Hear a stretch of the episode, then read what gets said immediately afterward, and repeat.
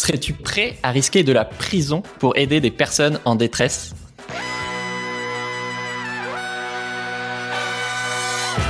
Bienvenue dans Soif de Sens, l'émission des humains badass qui changent le monde. Chaque semaine, je reçois un invité écolo, féministe ou solidaire comme aujourd'hui pour t'aider dans ta quête de sens. Et aujourd'hui, on a le plaisir d'accueillir Cédric Héroux pour parler de délit de solidarité euh, avec l'histoire de ta vie, Cédric, qui est, qui est digne d'un film. Salut Cédric. Salut. Alors, je te présente en, en 10 secondes. T'es es paysan dans la vallée de la Roya, près de Nice, et de la frontière italienne surtout où tu cultives des oliviers et t'élèves des poules. Euh, mais tu es surtout fondateur de l'association Défendre ta citoyenneté, qui est devenue euh, depuis la communauté Emmaüs Roya. Et depuis cinq ans, tu es devenu un symbole de désobéissance civile parce que tu as aidé euh, au début illégalement euh, des centaines de personnes migrantes qui, qui fuient la guerre ou la dictature à entrer en France depuis l'Italie et à demander l'asile en France. Euh, tout d'abord, un de tes déclics de, de ton aide aux personnes migrantes, c'est euh, cette famille à pied que tu as croisée de nuit en voiture.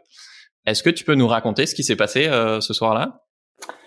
Ben, ce qui s'est passé ce soir-là, c'est que euh, donc je suis agriculteur dans la vallée de la Roya et la vallée de la Roya, c'est un peu une vallée un peu spécifique, c'est que en haut elle est elle est française et quand tu quand tu descends, tu arrives sur sur l'Italie, sur Vintimille, elle devient italienne.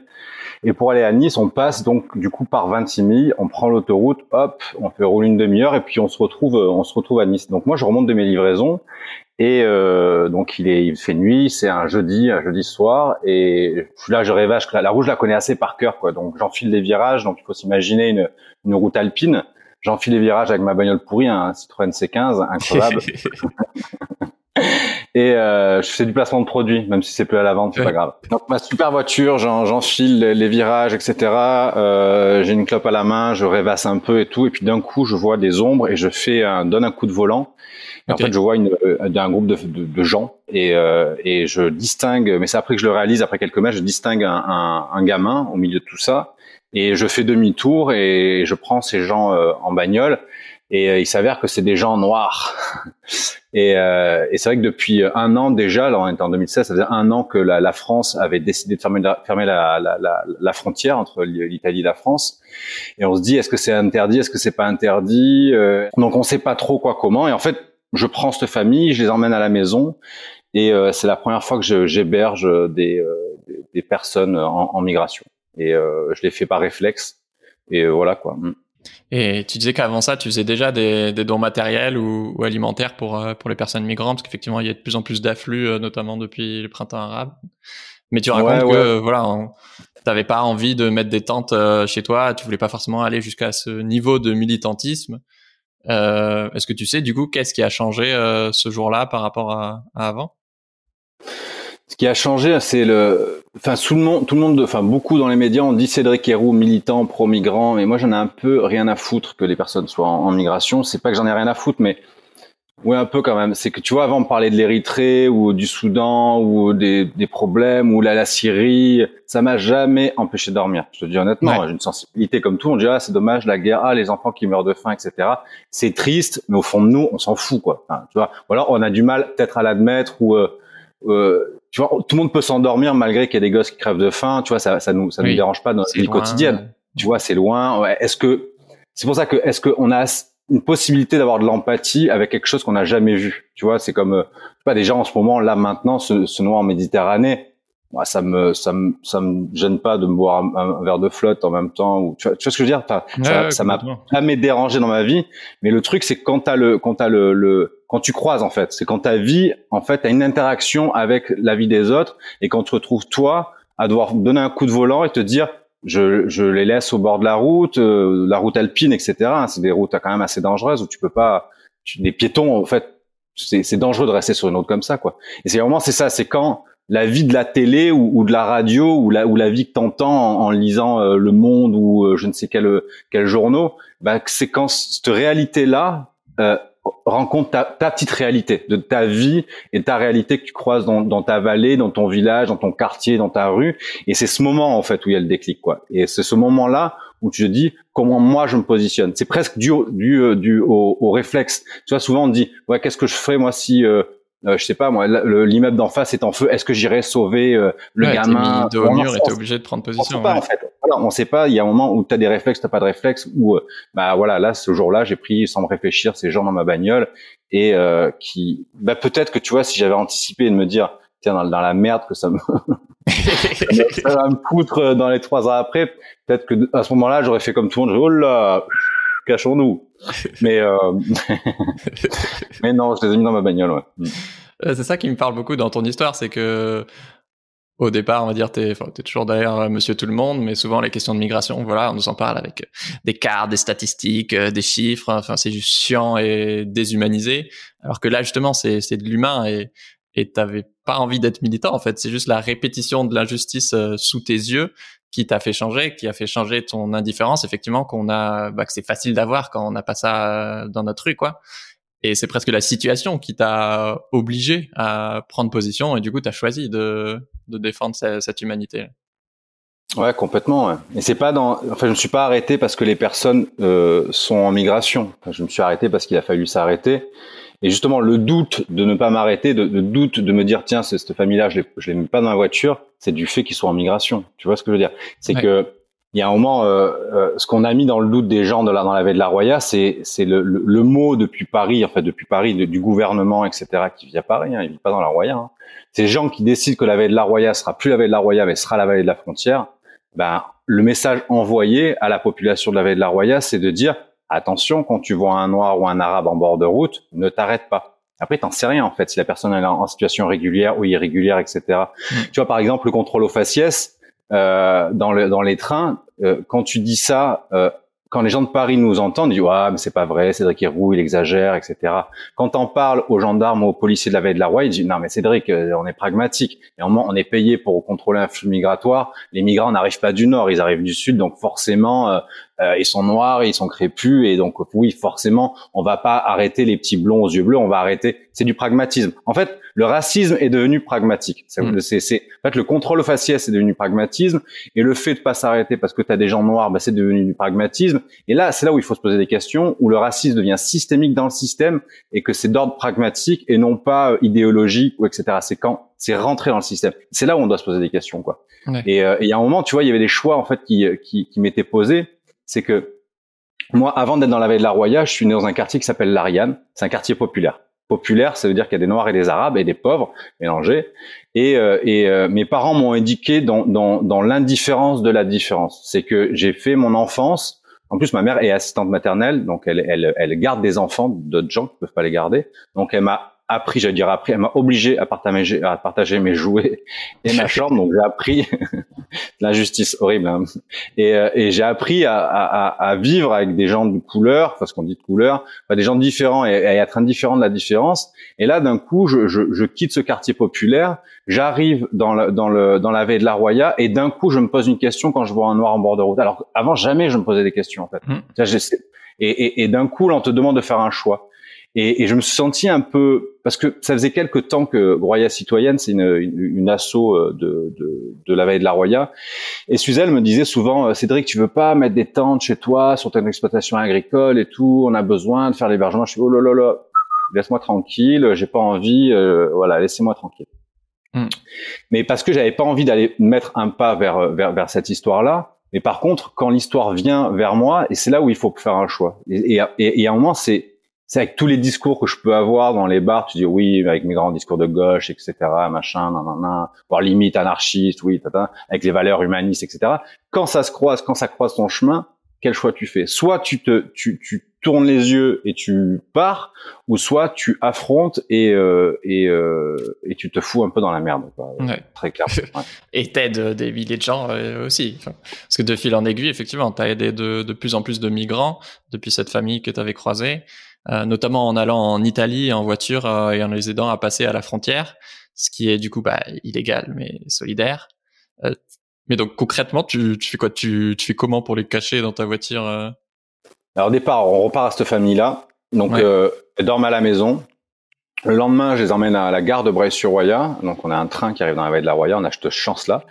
Et, euh, et, euh, et, cette famille prend le train, on s'échange les numéros de téléphone et tout. Le papa m'appelle, genre, euh, quelques heures après.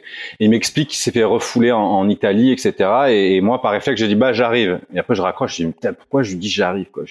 Et du coup, je descends le voir à, à, une église qui a quoi 25 minutes de chez moi en voiture. Hein. Et je découvre euh, une église qui avait ouvert un curé qui s'appelle Don Rito. Et ce curé a ouvert euh, son église à des enfants, des familles, des femmes, euh, des personnes handicapées et je découvre euh, deux grandes salles, une grande salle où tu avais, la, avais les familles qui étaient là avec plein de lits superposés de partout, et les parents avaient tiré des, des espèces de draps pour créer un peu d'intimité. Ouais. Et, euh, et, et, ça fait un peu bizarre, quoi. Ça fait un peu bizarre parce que tu vois, nous, on est dans une vallée euh, frontalière, on est français, ils sont italiens, on a un peu la même culture, tu vois. On boit la même eau, on boit l'eau de la Roya, on a le même olivier, on, on parle de la même chose, quoi. Tu vois, en plus on est, des, on est on est des quartiers un peu ruraux quoi et on parle de, de jardins, de tomates qui mûrissent, de machins, d'oliviers, de, de mouches de l'olive, de rendement. En moi, j'ai acheté mon grain en Italie. Je vends mes œufs dans un magasin en, en, en Italie aussi. Euh, les Italiens, ils viennent en France euh, pour, euh, pour voilà. Enfin, il y a vraiment il y a un mélange comme ça. Hmm. Et, et d'un coup, ben, il y a, voilà, il y a du d'un coup en Italie, bah, à 26 000, les, les, les gens sont bloqués. As les, les, églises sont obligées de s'ouvrir parce que bah, parce que ton pays en fait veut pas de, enfin je sais pas, abandonne l'Italie aussi quoi. Et ce côté où tu te sens un peu responsable quoi, c'est très bizarre comme sensation quoi. Et du coup, je prends cette famille, je remonte et, euh, et je, ça devient presque maladif où euh, où je me dis euh, ben il faut que j'aide ces gens qui sont qui sont dans, dans, dans, dans cette église et surtout les, les, les, gamins, quoi, les mineurs isolés qui sont dans l'église. Parce que comme je disais tout à l'heure, c'est ma mère, elle m'a appris ça sur le sur son métier. Elle m'a appris le fait qu'il y a une obligation de l'adulte à protéger un enfant, quoi, et, euh, et, et, à l'accompagner. Et, euh, et euh, du coup, bah, je, je, je, bah, je fais plein d'allers-retours euh, avec des, des, gens dans ma bagnole et je fais beaucoup de passages de frontières et je le revendique aux médias parce que j'ai envie d'alerter aussi le monde politique, le monde de la justice. J'ai envie d'alerter les gens, de dire putain, mais regardez ce qui se passe, c'est pas normal. Et euh, ce qui est bizarre, c'est que tout le monde le sait, comme je disais tout à l'heure, tout le monde le sait qu'il y a ces camps de migrants, tout le monde le sait qu'il y a une fermeture de frontières, etc. Mais quand tu le vis, c'est pas la même, quoi. Et, et le jugement, il est bien plus. C'est sûr que c'est facile, euh, tu vois, pour un, un, anti euh, ou, ou quelqu'un qui est pas confronté à tout ça, qui habite loin de tout ça, de dire ouais les migrants c'est pas bien, etc. Mais putain, mais quand t'es là devant en face, que t'as ce gamin là de 12-14 ans et qui te demande de l'aider, bah, de dire non, bah, c'est super compliqué quoi. Et, euh, et du coup tu prends ça, tu, tu commences à prendre les gamins, à les emmener à la maison, après les emmener dans d'autres d'autres gares pour qu'ils puissent accéder voir leur famille euh, à Paris, en Angleterre, euh, en Allemagne, en, en Belgique et on commence à monter un, un, tissu, un réseau, un réseau associatif, quoi, pour suivre, pour tout suivre tous ces gens. Et, euh, et on, on, on, se sert du coup de la, de, de, des journalistes pour alerter les gens et, euh, et, euh, pour que ça cesse, quoi. Parce que je me dis, je vais pas faire ça toute ma vie non plus. Oui, c'est pas, pas toi de faire, quoi. C'est l'État de, non, non, de s'en occuper, ou en tout cas d'avoir une vraie politique. Euh... On va en parler juste après, mais est-ce que tu peux nous en dire un peu plus sur euh, bah, qui, qui c'est ces personnes J'imagine qu'il y a plein de profils différents, mais c'est quoi un peu leurs histoires? Est-ce que tu aurais un ou deux exemples de quel âge ils ont? Est-ce qu'ils viennent en famille? Est-ce qu'ils viennent tout seuls? Qu'est-ce qu'ils fuient euh? bah, Il y a autant d'histoires que de gens sont passés par ici. Sinon, nous, les nationalités qu'on a eues ici, c'était des personnes qui venaient du Soudan, donc euh, Darfour, souvent du Sud, donc c'est la guerre, et l'Érythrée. Érythrée, c'est dictature, donc avec une obligation de service militaire quasiment à vie. Pour euh, voilà, et donc les gamins veulent pas vivre ça, et euh, il y a beaucoup beaucoup de, de, de, jeunes qui qui partent. Et après, tu as aussi des histoires euh, où, où des familles prennent en cours de route un, gamin d'une autre famille, donc ils se mettent à élever un enfant qui n'est pas eux. Après, après, t'as, as un peu de tout, quoi. C'est la vie de tout, enfin, la vie de tout, tout le monde. Enfin, comment dire, oui, de tout le monde, quoi. T'as des, t'as des riches, t'as des pauvres, t'as des, euh, t'as, t'as, des gens bien, t'as, t'as des gens euh, moins bien, t'as des salauds, t'as des, et euh, donc on a tout en fait. C'est pour ça que nous on a fait de l'accueil inconditionnel. C'est pas qu'on laisse rentrer n'importe qui chez soi, quoi. Mais euh, mais il y a cette notion de dire il n'y a pas de jugement sur les personnes. Il y a juste un moment d'ordre de la morale en fait. C'est te dire euh, c'est immoral de, de, de, laisser dormir les gens à la rue, c'est immoral de maltraiter des gens. Euh, c'est illégal aussi. c'est illégal aussi, mais, mais, mais des fois, tu as envie de le redire parce que ce qu'on entend, tu vois, euh, sur ces news, euh, à longueur de temps sur BFM TV, sur Twitter, ce qu'on entend tout le temps, ce racisme qui est là tout le temps, tout le temps, tout le temps, cette haine, ça s'appelle presque à la violence, à la discrimination. Des fois, j'ai envie de redire en fait, c'est pas bien de faire mal aux gens. Tu vois, c'est c'est fondamentaux en fait. Mm. Comme, en fait, il faudrait parler aux adultes comme à des enfants pratiquement, de leur dire, bah, tu sais, c'est pas parce que t'aimes pas les chats que tu dois aller maltraiter le chat du voisin il faut laisser les chats tranquilles, voilà. Et euh, et il y a un moment où, quand quand tu vois à Paris, parce que toute cette histoire, ça m'a amené aussi à aller voir Calais, aller voir Paris, ou et de vivre euh, ce que vivent ces gens tous les matins à se faire euh, lacérer les tentes, maltraiter, tabasser, etc. Tu te dis mais on est devenu fou en fait. Tu vois, mmh. euh, est-ce que on est en 2021 Ouais, pays des droits de l'homme. Et puis on va quand même sur la Lune, on envoie des sondes sur Mars, on, on, on construit des choses magnifiques, tu vois, mais mais mais quand même là, on est toujours là à, ce que le plus fort maltraite le plus faible et, euh, et quand le plus fort a peur du plus faible, c'est ça où c'est c'est dramatique quoi. On est dans une lecture politique où le plus fort a peur du plus faible quoi et et c'est un peu troublant quoi. C'est pour ça que moi je suis pas militant pro-migrant quoi. Moi je demande juste de la décence dans nos dans notre dans nos directives politiques quoi. Et c'est qu'on peut pas maltraiter des gens, on peut pas on peut pas c'est pas bien quoi. ça me paraît tellement fou. Non seulement, euh, bon, l'État clairement euh, fait de la merde par rapport à sa gestion de. Enfin, il n'y a pas de gestion en fait. De... Enfin, c'est juste la répression de des politiques migratoires, quoi. C'est une question de savoir si on est pro, anti ou de mille et une nuances. Mais qu'en plus, quand t'as des gens comme toi qui essaient de les aider, bah t'as une répression très forte. Et euh, parmi mille exemples, euh, il y a un moment, effectivement, tu as essayé de ramener des, des gens, des migrants euh, dans ta voiture et qu'il y a un flic qui se retrouve à te mettre un pistolet sur la tempe, quoi. Je sais même pas s'il a, il a le droit de faire ça.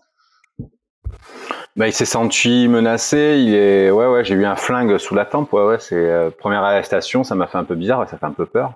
En fait, on nous a arrêtés comme si on venait de braquer une banque, quoi. Euh, et à l'arrière de mon véhicule, tu avais deux gamins en bas âge, euh, tu avais deux femmes, euh, tu avais deux jeunes hommes qui étaient là.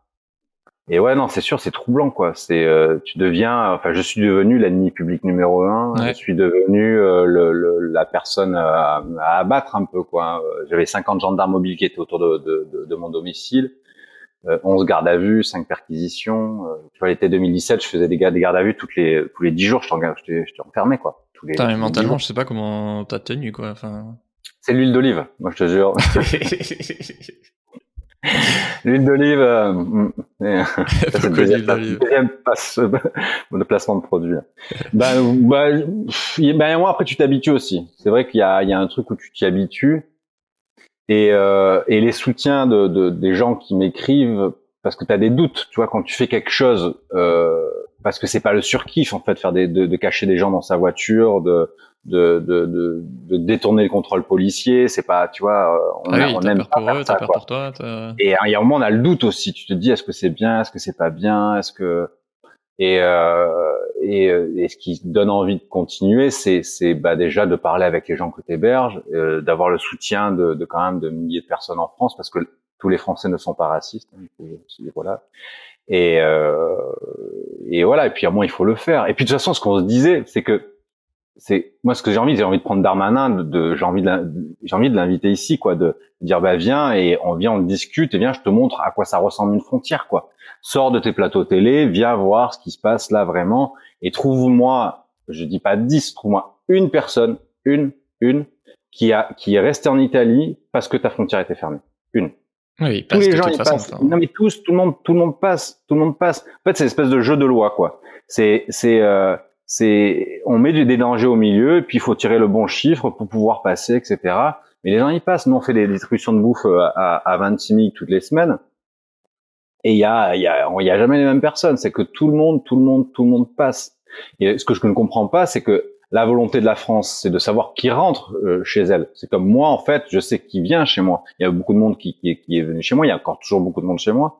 Mais, euh, mais on veut savoir qui rentre. Et c'est normal, en fait, la souveraineté euh, nationale de vouloir savoir qui rentre. Mais laisse, laisse les gens une possibilité de s'identifier à l'entrée du territoire. C'est que là, en fait, avec ces contrôles policiers, c'est qu'on empêche aux gens de, de, de, faire une demande de régularisation en, en entrant. Et, et on les oblige à se mettre dans la clandestinité, ça fait qu'on a, on ne sait absolument pas qui on a sur le territoire parce que tout le monde est dans la clandestinité. On passe les Alpes-Maritimes dans la clandestinité. Et il y a un problème pragmatique. Oui, pardon, vas-y. Non, je dis, il y a un problème de, de gestion pragmatique de la migration où, euh, où c'est, c'est des, juste des postures euh, d'idéologues. On dit oui, les migrants, on n'en veut pas, et, euh, et, mais les conséquences de leur de leur façon de faire, bah, c'est que on a on a des, des, personnes qui sont dans la clandestinité. Donc il y a un moment, c'est pour ça que accueil et c'est synonyme de, de, de gestion et que si tu veux faire une gestion de la migration et savoir qui rentre sur le territoire, tu donnes, donnes des possibilités de régularisation et surtout tu fais de l'accueil pour savoir qui rentre sur le territoire. Et là, là, là maintenant, euh, voilà, Darmanin qui me qui viennent avec moi à Vintimille et qui me qui me montre des gens euh, qui sont restés bloqués à Vintimille, il y en a pas. En fait, c'est. je euh, sais pas s'il arrivera à poser son hélicoptère sur ton terrain qui a l'air assez pentu. euh... mais j'ai une piste au-dessus, ça. mais effectivement, ce qui est hyper intéressant, c'est que bon, non seulement c'est tout un sujet en soi, mais en plus, euh, toi, tu es accusé d'agir de façon illégale, mais du coup, l'État aussi agit de façon illégale, notamment en les renvoyant, euh, euh, quand il les arrête dans les trains, les migrants, en les renvoyant euh, en Italie notamment, sans même euh, pas leur faire respecter leurs droits et leurs éventuelles demandes d'asile. il y en a qui ont des rendez-vous pour la semaine d'après pour leur demande d'asile, et en fait, ils se font remballer en Italie, et du coup, bah, pour à la case départ.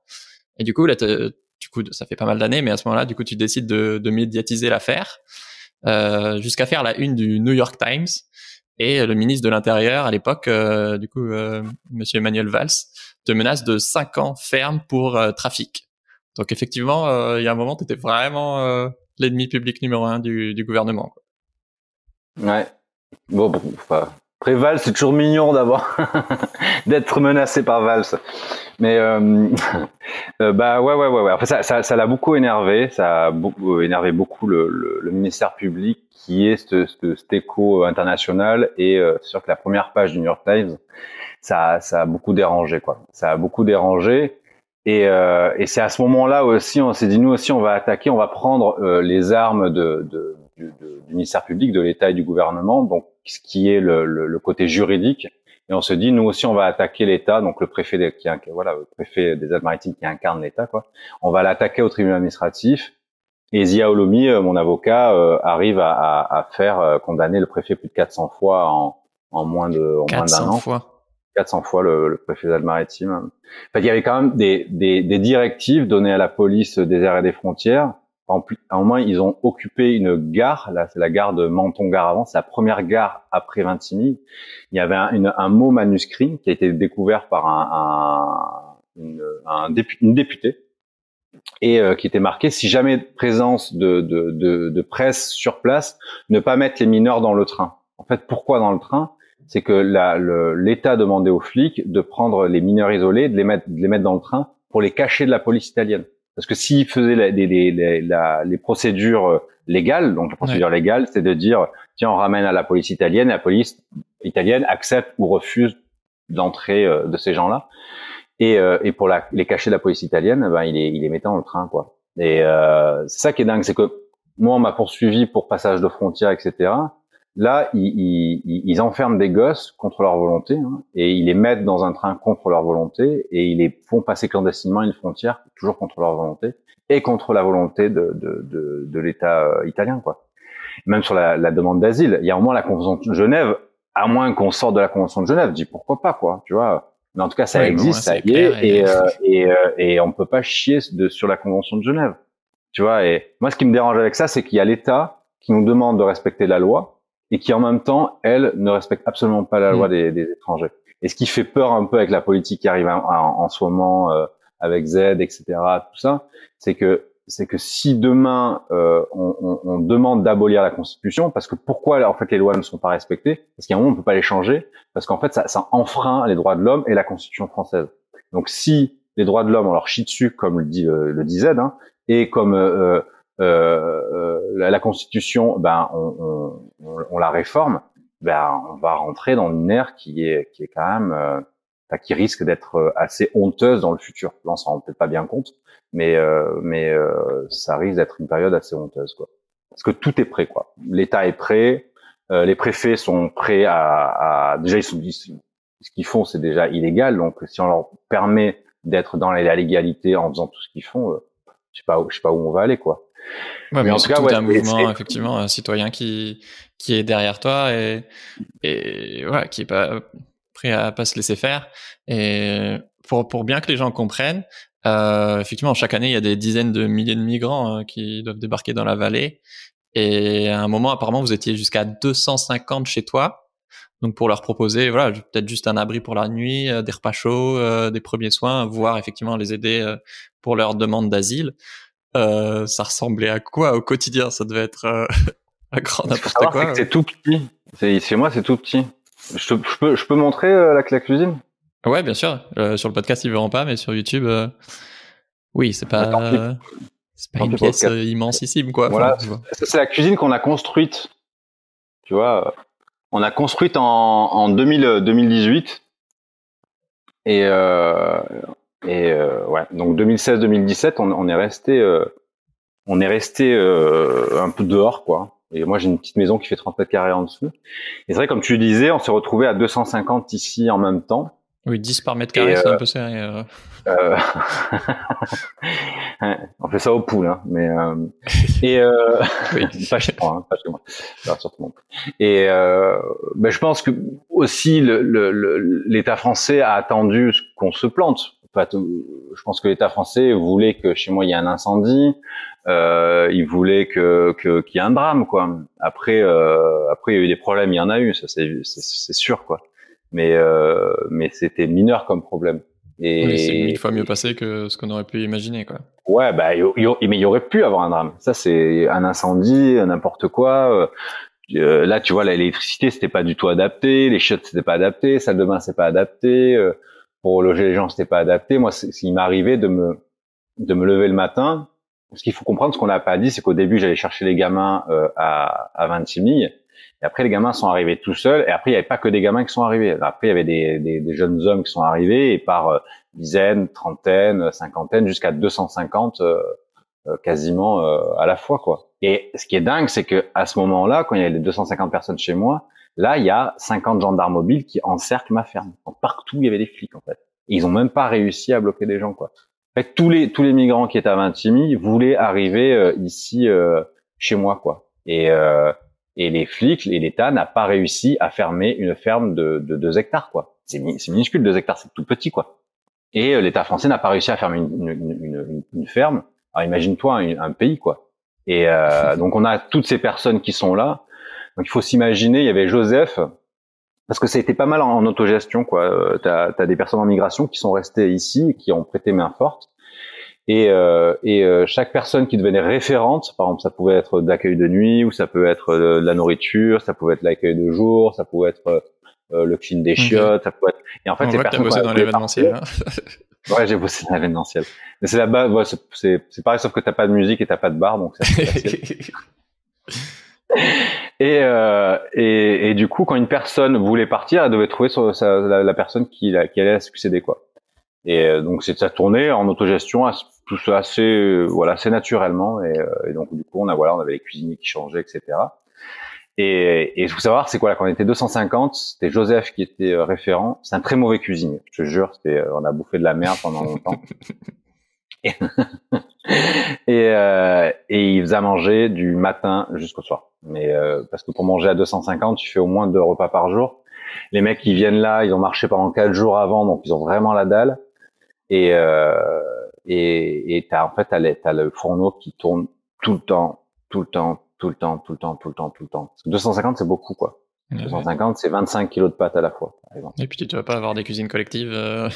Non, voilà, ouais, ouais, ouais. Donc, euh, mais ça a fonctionné, quoi. Ça, malgré tout, euh, pour ça que je disais tout à l'heure, c'est que l'État attendait qu'on se, qu'on se plante, qu'on se foire, qu'il y a un problème, mais, euh, mais ça a marché. Et après, euh, c'était pas parfait, hein. Je dis pas ça, hein. Tu vois, il y a des gens qui dorment à la boue, mais si un agriculteur tout seul arrive à, avec deux trois potes, hein, bien sûr, hein, euh, arrive à, à, faire une gestion euh, comme on l'a fait ici, pourquoi la France n'y arriverait pas, quoi? Bah oui. Et des fois, j'ai l'impression qu'il y a une volonté de, de, de que la, que la migration se passe mal.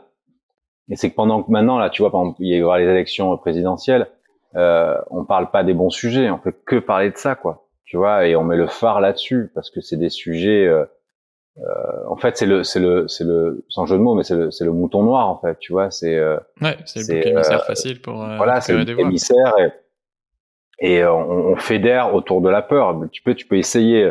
Par exemple, dans un immeuble, par exemple, dans un immeuble, s'il y a vraiment mauvaise ambiance, bah tu tu t'essayes de trouver une, un, une, un, comment dire, un ennemi euh, commun et ça, mm. ça fédère les gens en fait. Et la haine, euh, c'est un support euh, pour fédérer beaucoup plus que, que l'amour en fait, tu vois. Et, et nos politiques usent, voilà, très largement de tout ça. Et ce que moi, ce qui me déprime, c'est qu'un Darmanin ou un Valls ou c'est pas des gens bêtes. tu vois, il sait très bien ce qu'il est en train de, quand, il dit ça, en fait, il sait très bien ce qu'il est en train de faire.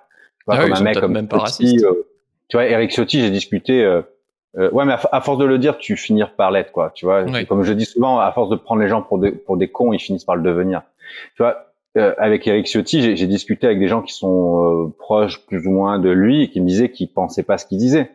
En fait, que juste qu'il a choisi une une, une ligne politique assez facile parce que c'est des gens qui sont pas bons en fait. Tu vois, c'est des gens qui ont pas d'idées politiques, qui ont pas de d'engagement, de, de philosophie politique et, euh, et euh, qui, qui la joue la carte du racisme parce que c'est facile. Et moi, ce qui m'inquiète dans tout ça, c'est que les idées commencent à gangréner la tête des gens. Et c'est mm. qu'on a le racisme de partout. On a, on a, euh, et ça, c'est, il y a des gens qui en souffrent de tout ça. Et le, problème, c'est que c'est pas juste une idée jetée en l'air comme ça.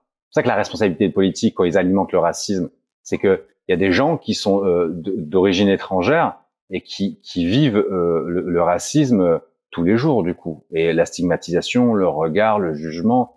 Et euh, et, et, moi c'est pour ces gens-là en fait que, que, que ça me que ça me que ça me trouble même pour l'avenir en fait de, mm. de, la France de ces gens-là où ça où c'est où c'est troublant quoi.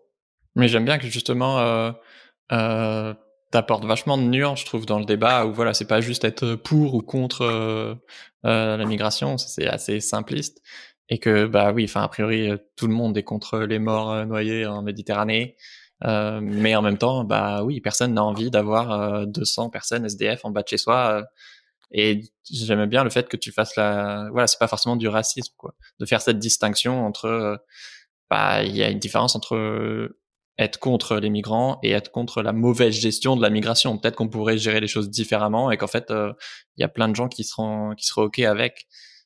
Du coup, je me demandais, au lieu de se demander si on est pro ou anti-immigration, selon toi, ce serait quoi les, les, bonnes questions que les personnes qui nous, qui nous écoutent euh, devraient se poser? Ouais, bah, Les médias nous emmènent beaucoup dans ce côté un peu binaire, en fait.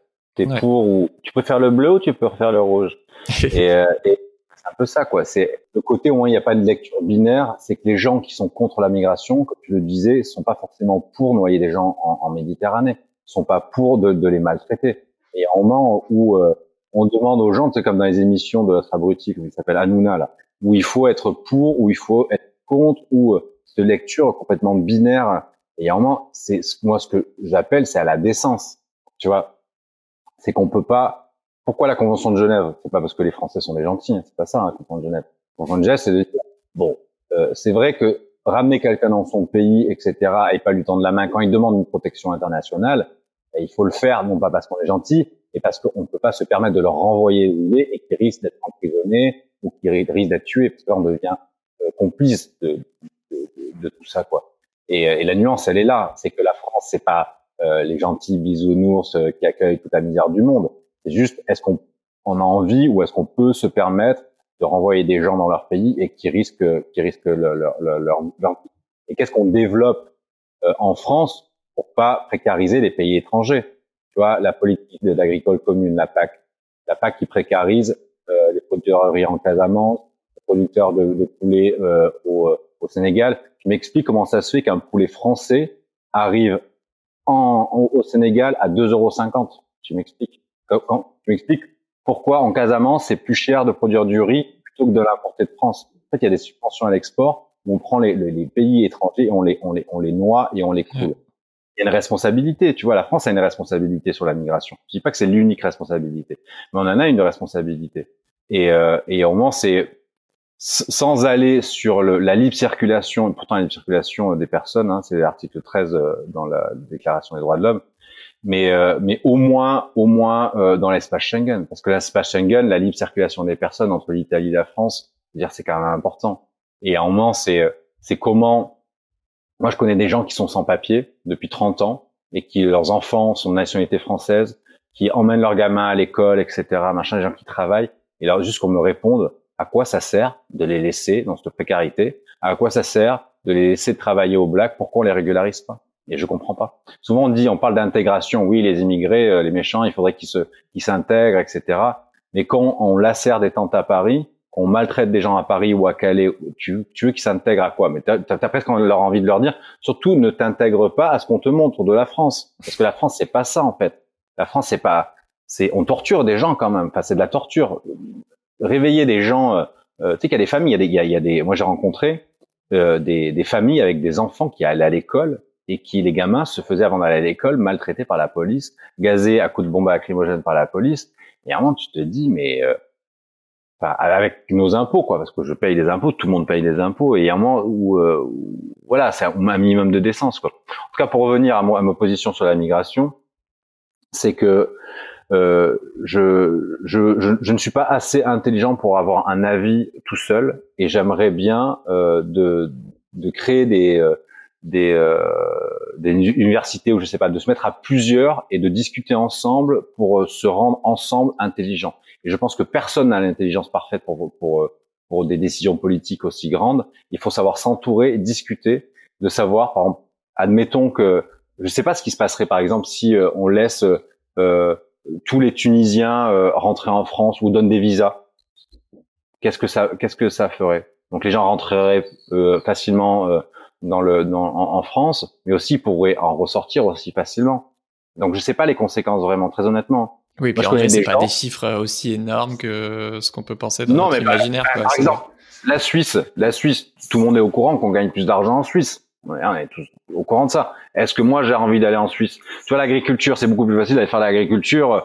Euh, je sais pas dans un endroit plat. T'as vu où je fais l'agriculture? Bon, après moi je suis un peu fou peut-être, mais on n'est pas. Toi, tous les agriculteurs des maritimes disent pas allez venez hop, on va migrer ailleurs parce que c'est plus facile ailleurs. Non, on va pas tous en Suisse, c'est pas vrai. Mais moi, en tout cas, je connais des gens qui sont en, en, en France et qui ne peuvent pas rentrer dans leur pays d'origine parce qu'ils ont plus de papier et surtout ils ne pourront jamais revenir. Et il y a un moment, c'est que c'est d'être un peu plus perméable dans d'un sens et, et, et dans l'autre, peut-être euh, créerait moins de moins de comment dire moins de, de frustration à la tête des, des, des, des Français et des, et des, étrangers quoi. Tu vois par exemple Macron quand il dit bah, en France tu traverses la, la, la, le, trottoir, tu vas sur le trottoir en face et tu travailles. En fait en France il suffit de traverser le trottoir pour trouver du boulot quoi. Oui. Je pour parler de d'une grande victoire, t'as donc on l'a vu, subi beaucoup de garde à vue, de procès, de perquisitions. Euh, tu as souvent poursuivi l'État en justice et gagné, euh, jusqu'à ce que le Conseil constitutionnel consacre le principe de fraternité. Donc c'est une victoire parce que maintenant ton action euh, d'accueil elle est plus euh, illégale, même si l'entrée en France des migrants euh, l'est encore. Est-ce que tu te souviens de ce que tu ressens au moment où, où tu as appris la nouvelle? Le moment où j'apprends la nouvelle, il y avait une crise là, il y avait un problème, je sais plus quoi. Et en fait, mais souvent ça m'arrive ça. Qu'on a des bonnes nouvelles, euh, des avocats qui disent hey, Cédric et tout, on a gagné, machin. euh, je te rappelle en 5 minutes, je gère un problème et j'arrive, ok? Et donc, je jure, c'est vrai. Et, euh, et pendant ça, c'est ça, c'est Serge Lama, c'est un, un, un, professeur en droit qui m'appelle. Ouais, Cédric, je te rappelle, Serge, je te rappelle de suite et tout. Et j'avais ce problème à la tête avec un des compagnons qui allait pas bien, tout ça. Et euh, je réalise pas trop en fait ce que ça veut dire. Tu vois. Euh...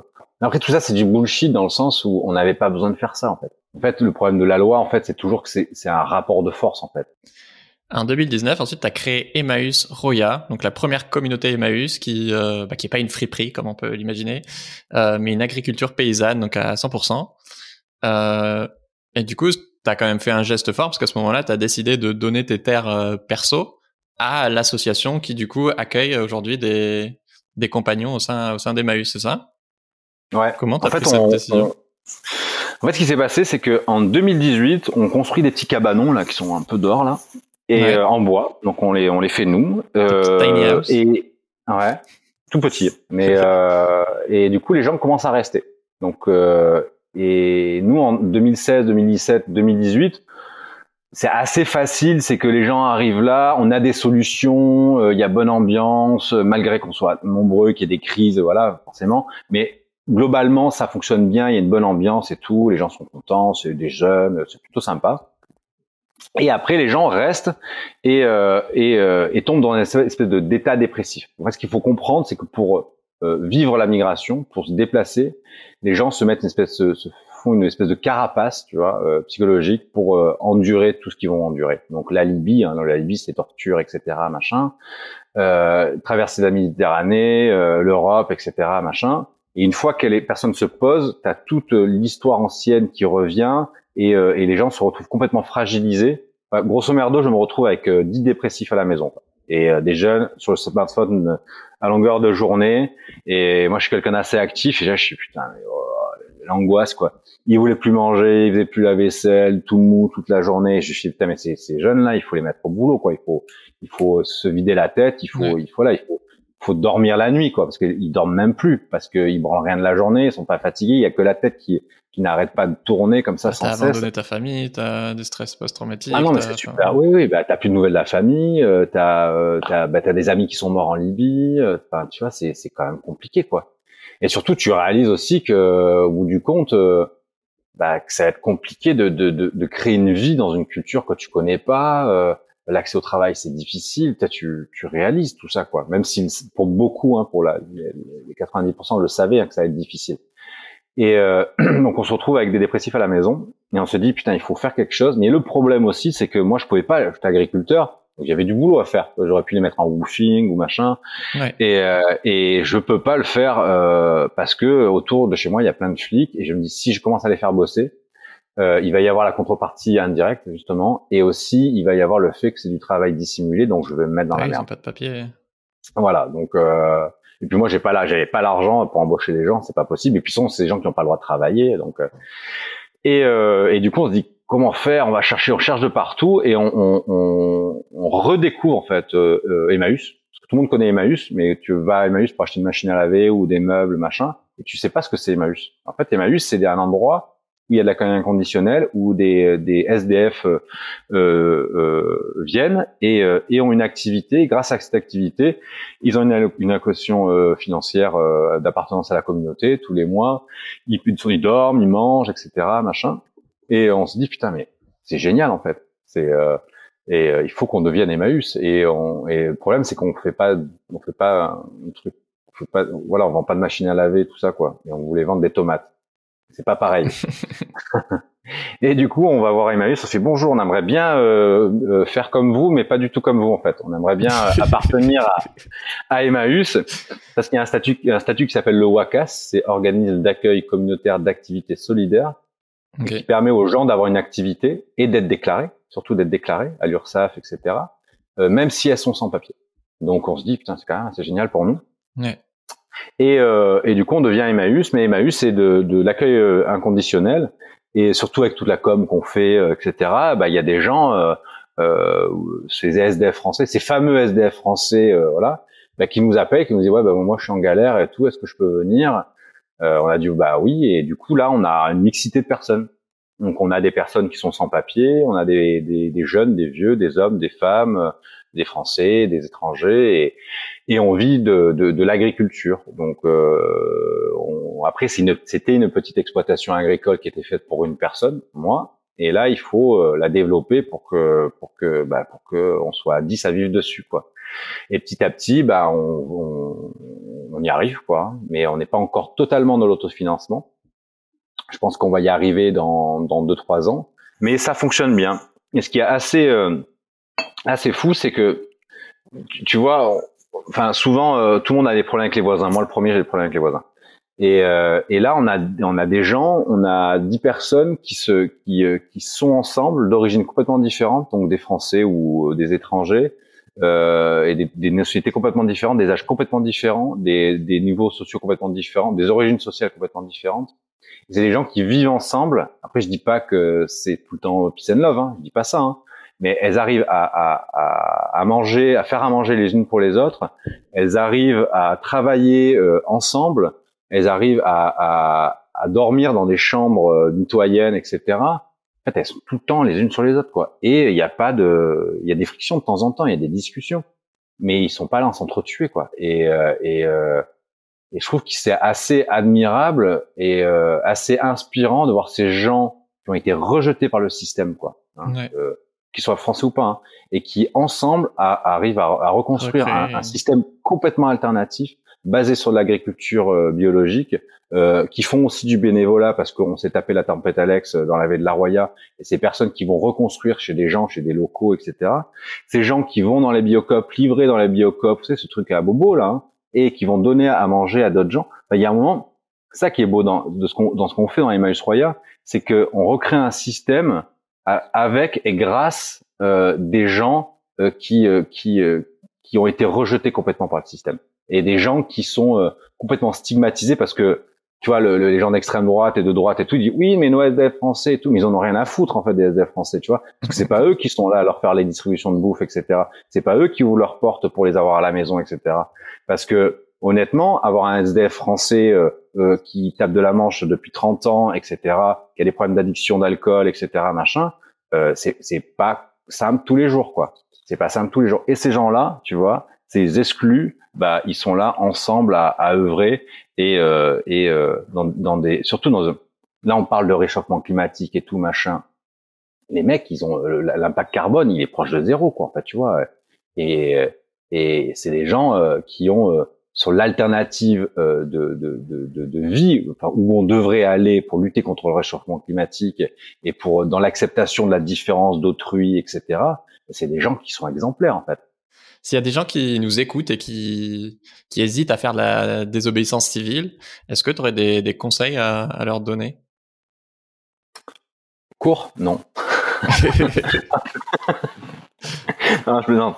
Euh, des conseils mais je crois qu'il faut vivre ces luttes parce que de vivre de vivre ces luttes c'est vivre debout quoi et, euh, et, et ça fait ça fait du bien quoi et euh, enfin moi tout ce que j'ai fait je regrette pas parce que j'ai eu après c'est compliqué hein mais euh, il y, a, y a un peu de piment quoi au moins tu vois et et surtout qu'on a le choix de le faire c'est la démocratie c'est ça aussi quoi la démocratie aussi c'est la possibilité aux citoyens c'est même pas la possibilité c'est peut-être le devoir même d'agir et d'interagir avec le monde politique quoi et le monde politique de la rue, quoi. Et, euh, et je pense qu'il faut y aller et, et, euh, et euh, y aller à fond, quoi. Et surtout y aller avec amour. Et il faut que ça, faut se faire plaisir. Faut pas être dans, dans beaucoup de, il y a beaucoup d'assauts qui sont un peu dans le côté un peu martyr. Ah, c'est dur.